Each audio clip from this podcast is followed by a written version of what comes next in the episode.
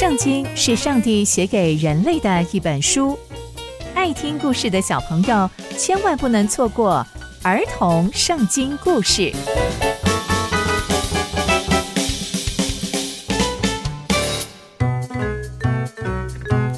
各位亲爱的大朋友、小朋友们，大家好，我是佩珊姐姐。小朋友们，今天佩珊姐姐要跟大家分享的故事是神奇的斧头。我们在前几集中知道。我们知道啊，上帝使用了以利沙先知做了许多神迹奇事。那上帝又会让以利沙先知做哪些事情呢？接下来又会发生什么样的事情呢？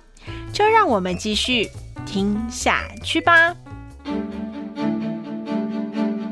在那个时候啊，有很多先知还有门徒啊，都跟着以利沙。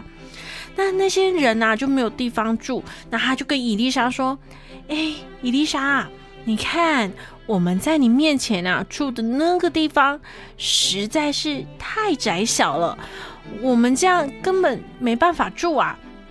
这样好了，你呀、啊、让我们到那个约旦河那边，我们每个人都取一根木头，我们要在那里为自己建造一个地方居住，可以吗？”伊丽莎听了听，就说：“嗯，你们去吧。”接着就有一个门徒说：“哎，伊丽莎，请你还有你的仆人们，就是我们一起去吧。”伊丽莎就说：“好，我跟你们一起去。”接着他们走着走着，就到了约旦河那里，接着就砍伐了树木。有一个门徒啊，在砍树木的时候啊，他的斧头竟然不小心就掉到水里面去了。他就很紧张，很紧张，大声的喊着说：“惨了，惨了！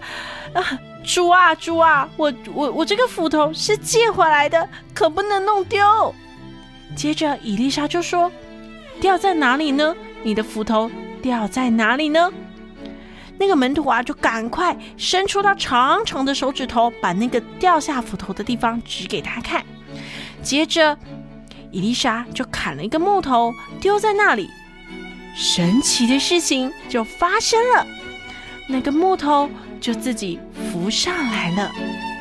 伊丽莎就说：“你去把它拿上来吧。”接着，那位门徒就伸手把那个斧头给拿了回来。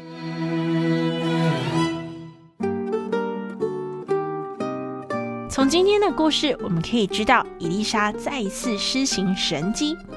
这个神迹呀、比起先前说过的神迹奇事啊，其实显得没有那么神奇耶。但这个神迹来的时间点非常的好，非常的对。这啊，也让我们想到，我们总是想要上帝的能力啊，常常在我们的生活当中施展魔力，好像变魔术一样。